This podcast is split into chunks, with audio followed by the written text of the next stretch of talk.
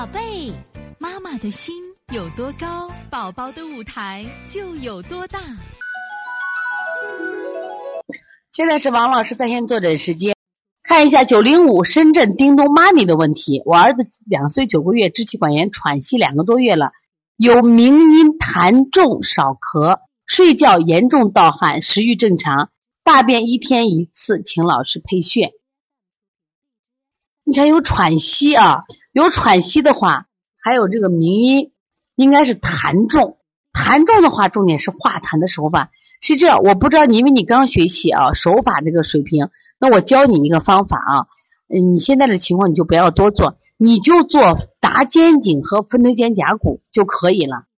拿肩颈是提肺气，分推肩胛骨是增加肺的速降，这两个是一个宣发一个速降。你把这个严重就好好做，效果一定很好。你就做半个小时，拿肩颈做上这个十分钟，分推肩胛骨做上二十分钟啊。那女儿五岁，支气管炎，从前是每次感冒气管炎都犯，有鸣音，早上有点咳，睡觉都盗汗三年了，食欲正常，大便一天一次，请老师培训。你这个孩子啊，你看实火旺得很，实火旺得很，先消实火啊。